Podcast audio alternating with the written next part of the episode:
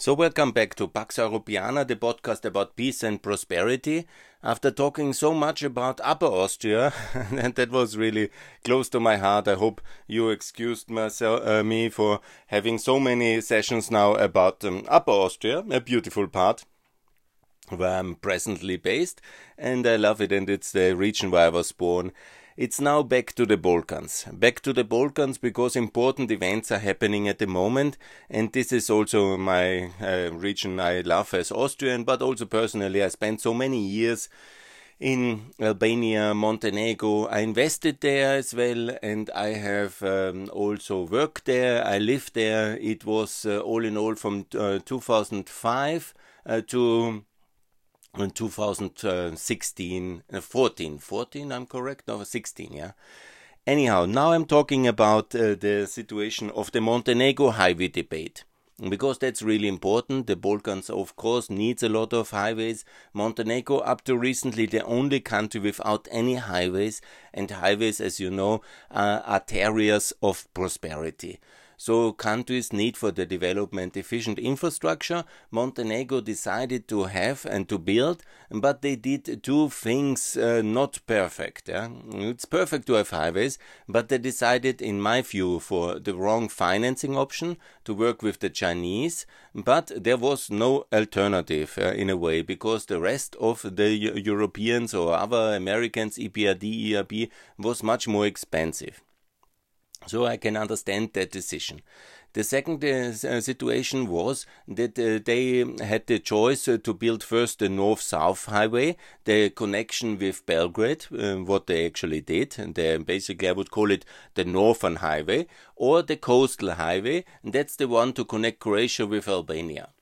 And given the economic and political reali uh, realities of Montenegro, also it is in a way logical that they try to connect to the former imperial master, where a lot of tourists are coming, and where traditionally this is much more complicated to go because the road uh, to uh, to Croatia for the Montenegrins they don't use that so much. It's more a highway for the Albanians who go to work in Germany, and it is more for the Europeans to go to holiday in Montenegro by car. But recently, not so many come by car. So for the Montenegrins, it was clear for themselves the highway to connect to the northern part which is very remote and hard to reach. Uh, uh, that was important, and also to connect uh, to Serbia uh, by um, a better road. That was seen as a civilizatory achievement, and so also there was little choice uh, for the decision makers in Podgorica.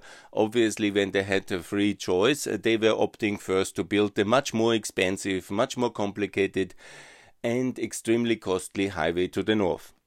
So let me also explain the geography because Montenegro has a beautiful coast. I love it really. Yeah? This kind of Bay of Kotor, the Bay of Budva, also in Bar, the famous harbor and the beautiful city, and also Ulcinj, the Albanian town, the pirate uh, area. It's all amazing. Whenever you have the time, it's probably the most beautiful um, European coastal road. With the there's also a very beautiful one. I was there, the Ring of Kerry in Ireland and the Big Sur in Sa- in San Francisco area. But uh, it's on that level. There's no doubt. Uh, this Montenegro coastal road is one of the most beautiful roads in the world. Yeah? and it's uh, wonderful and beautiful but unfortunately obviously it is uh, fully overcrowded during the tourism season and uh, then I will talk about that one as well and what to do uh, to bring uh, the um, transit traffic to a superior level infrastructure solution. So what we need to do and where why is this so uh, burning? Montenegro then has, in the last years, since 2014 to now, uh, the, uh, asked the Chinese Bridge and Road Corporation, that's a state owned Chinese company, uh, which is um, very active in the Balkans and globally. It's one of the biggest companies in the world. They also built this famous Croatian bridge, where Croatia tries to circumvent via a, a spectacular bridge uh, the um, issue that uh, in the Dayton Agreement Bosnia got some uh, outlet to the sea.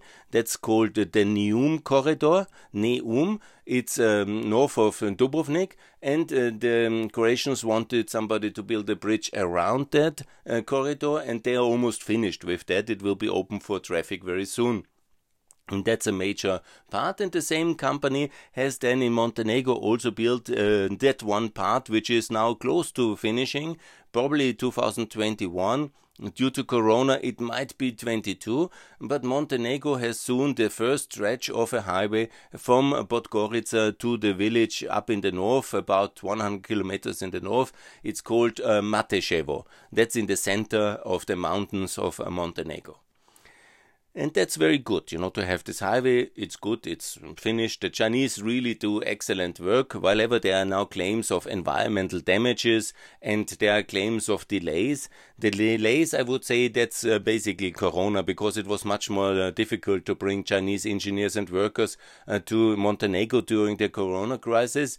It's not that they have uh, not um, worked fast. Yeah, I'm sure they knew what to do and the Chinese know what to be, do when it comes to infrastructure.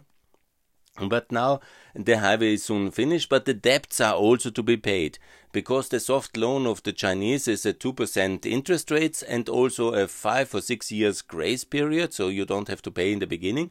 But now the time of payment comes the highway obviously was never commercially so important highway because there is uh, mainly tourism going in the summer to the north and there is very densely pop, uh, very sparsely populated north of Montenegro.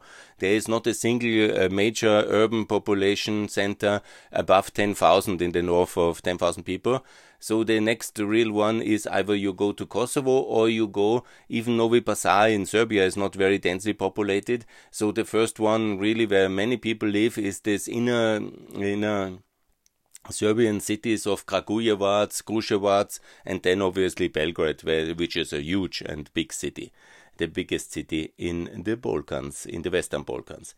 So let's come to the point, yeah? because um, what uh, I say now is important. And I have said the same also for Bosnia.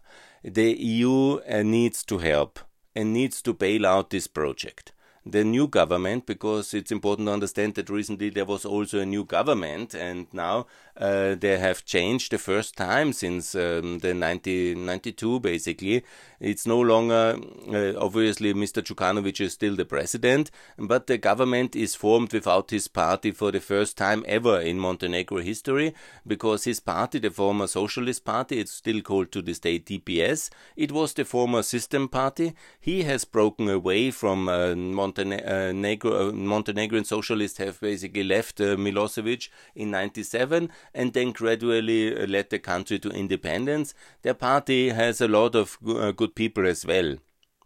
It's not a communist party or something, but it is the um, establishment party of Montenegro.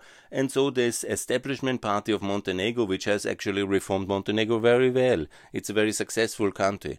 But they also have, with this huge chunk of a highway, created many headaches for them because now Montenegro seems to be in GDP per capita close to 80, and some even estimate it will reach over 90% of uh, GDP per capita, maybe more. There's various estimations, but it's huge for a transformation and transition economy. That's a very big debt burden and hard to service. Yeah. It is obviously blocking a lot of other important developments because you have to focus so much on that one. So that's uh, really very difficult, and the new government has now officially asked the EU for help. So, what to do? So, Montenegro has, of course, a state owned company like all uh, Balkan countries. The only one which do not have this in a decent way is Kosovo, actually. I asked for this for a long time because all countries need what we have in Austria. It's called ASFINAG. This is the state owned motorway uh, funding and construction and operation company.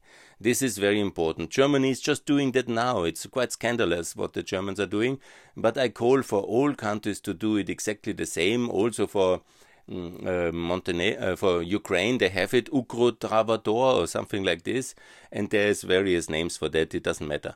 What is important? Monteput. Take a look on the on uh, on the site on the website Monteput and so it comes. Monteput needs uh, to own that highway. The highway has to be transferred, the ownership and the funding and the loan towards Monteput. So same as we have done it in Austria. So that must be uh, the ownership of both, and also the repayment obligations must be put to Monteput and uh, the ownership of the highway as well. And on, then Monteput must be sold 49% to the European Investment Bank. So uh, we, the Europeans, via our own uh, EU bank, to invest in that uh, highway system. If you have listened to me, that's the same model I propose also for um, um, for um, uh, Bosnia to buy the two um, highway operators. They have two, and the Bosnian Serbs one have one, and the Bosnian Federation has one. I've talked about it as well. And it's a variation of the theme which I have already made that we do debt equity swaps of publicly owned uh, enterprises, which we have too many on the state level, but we almost have none at the European level. And it's time to Europeanize these things. So, uh, concretely in Montenegro, what to do?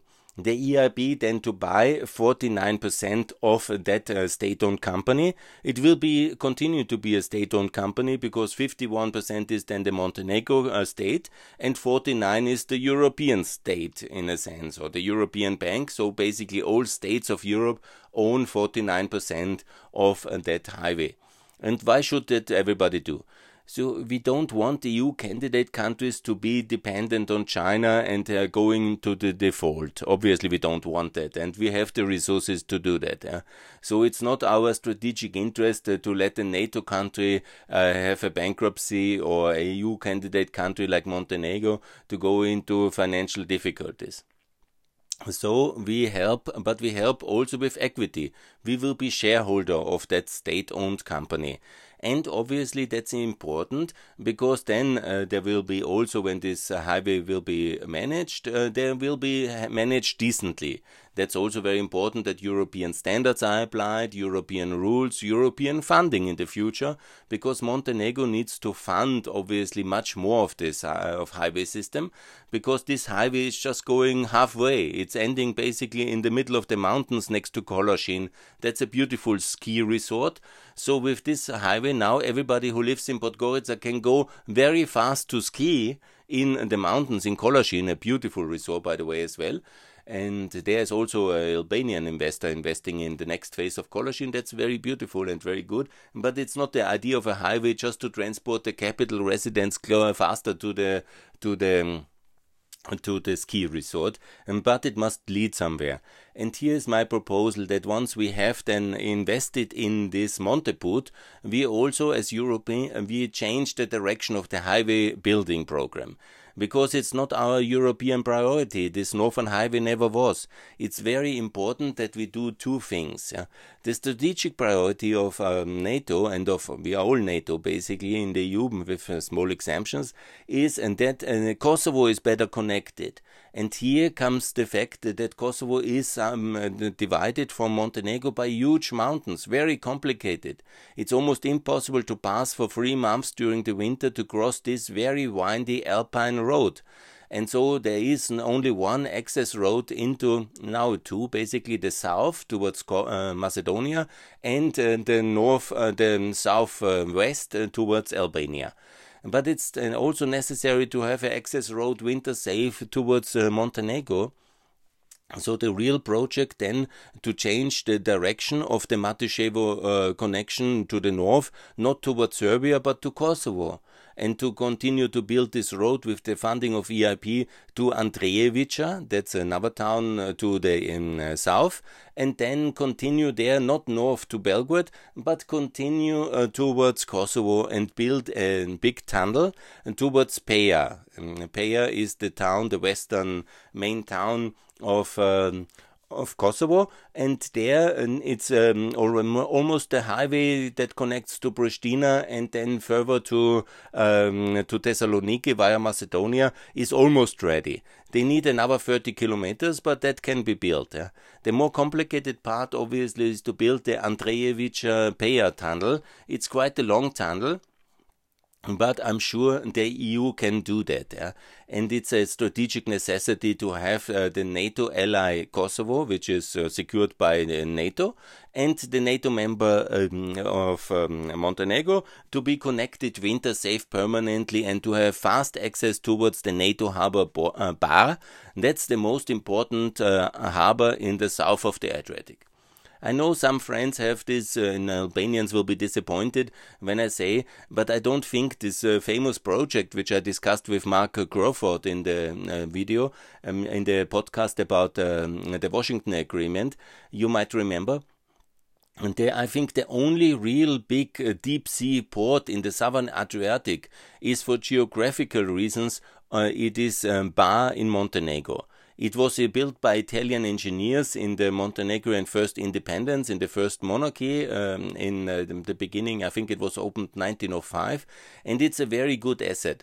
It has rail connection, that's very good, connecting it already to the European uh, network via Belgrade, but it's also necessary to build a railway link towards Croatia, by the way, and uh, that for Montenegro, that is uh, very important as, as well and then to make sure that we have this deep sea harbor, this NATO port, it should be the main NATO port of the Balkans, bar, that this is connected to Kosovo efficiently, directly by a tunnel uh, from uh, north uh, to south, and from Andrejevica to Peja. This is, of course, far beyond the fiscal capacities of either Kosovo or, or Montenegro, and with this model, which I propose that the EIB, the European Investment Bank, buys into the um, Monteput, the state-owned operator, then the funding lines can be given directly from the EIB for this um, uh, highway, and also the same model of uh, EU, um, EIB buying in the highway operator. I propose for the future Kosovo, um, um, Ruga Kosovo, or whatever will be the name officially, the highway operator uh, company, the holding company of the Kosovo highway system, to be also incorporated. That's so important. And then 49% also sold to the EIB, and then also the EIB uh, to refinance the Kosovo uh, highway system and build the two highways which I propose, and they are missing. That's the Dukagjini highway, and that's from uh, Prizren uh, north uh, towards um, uh, Mitrovica in one bend bypassing Peja. And that's of course the tunnel to Montenegro. That's the priority. And also the highway from Mitrovica north because that's also very difficult. But also then Kosovo needs to have the EIB funding um, via this ownership in the Kosovo um, motorway um, operation company and to build uh, from uh, Mitrovica to Novi Pazar the road. That's very important in uh, Novi Pazar in Serbia. It, it, needs a bit of a map. It's the most complicated area in Europe. It's also very important strategically for European peace, and so it's important to do that. And then obviously for European interest, the highway to Serbia can wait until Serbia is member in uh, NATO and really builds also the highway towards Novi Pazar and is a bit more forthcoming because Serbia is very uh, anti-European you see that in the vaccination crisis, all the statements, and they can maybe buy, build more with the Chinese. They are their new friends. But we Europeans should focus on our real allies. That's Montenegro, that's Kosovo, that's Albania, that's Macedonia, and Bosnia. And obviously, that's very important.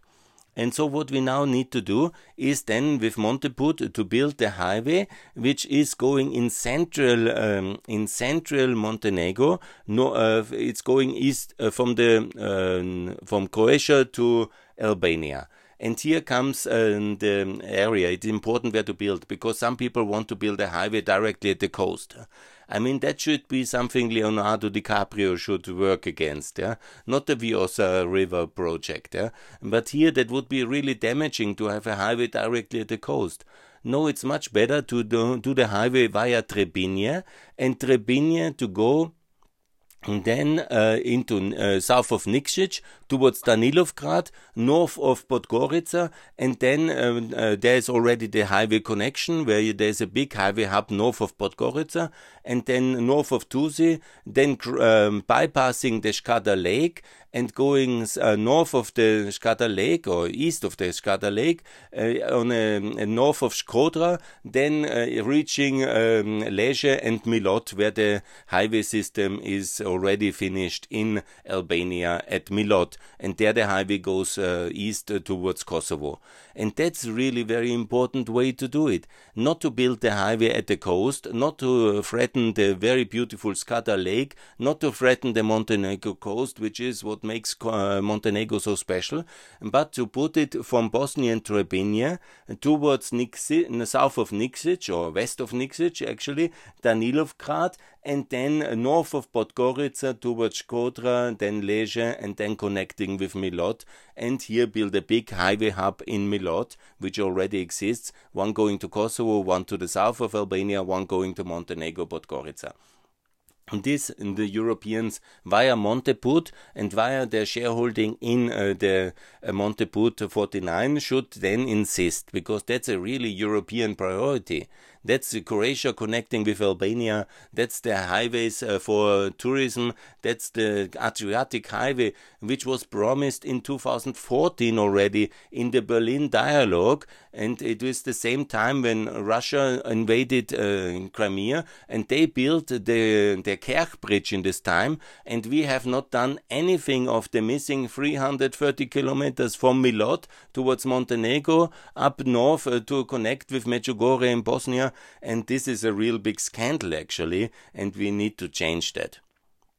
So I repeat because I will do a separate one about the Herzegovina highway, but the model is clear. 49 of Monteput to the EIB, and then uh, the debt and the highway assets and all the Montenegro roads into Monteput, and then uh, to fund the real priorities, to bail out Montenegro, but insist that the two major strategic uh, arterias are to be connected to Kosovo via the tunnel for strategic NATO reasons, also very good for economy, and then also to uh, have this uh, coastal Adriatic highway built as a priority and via the EIB, not via the Chinese Exim Bank, but via the European Investment Bank, provide the funding for these two major strategic projects and once uh, then uh, Serbia is ready to also build uh, their peace highways between um, Bosnia and Kosovo, this Novi Pazar highway, the Sanjak highway,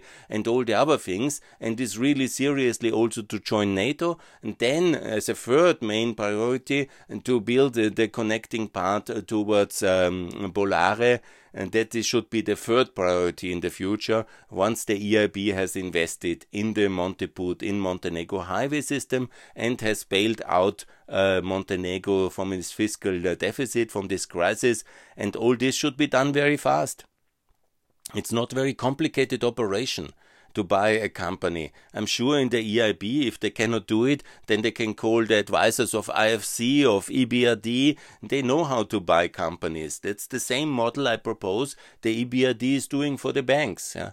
We have many, many banks in the Balkans and Southeastern Europe where the EBRD is a shareholder of 25% or 30%, 40%. We have so many of them, and that's a very good model.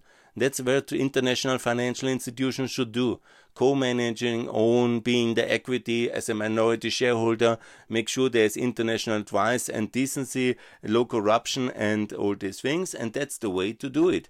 So that's what I'm calling for. The model is clear. EIB take responsibility, do exactly that, and then bail out Montenegro and buy into Monteput and then build one, two, three. First the Adriatic Highway, then secondly the tunnel to Kosovo. It's expensive, but it's necessary. And thirdly, only once Vucic is coming back to reason and uh, returns to Europe after his flirt with Russia and China, then we build uh, this highway and uh, to uh, Serbia, and that's the third priority. And in the meantime I think uh, the European tourists will really enjoy the beauty of Montenegro. It's the most beautiful country in Europe, if I may say so, for many aspects. Of course, Croatia is also beautiful, and Albania. It's many.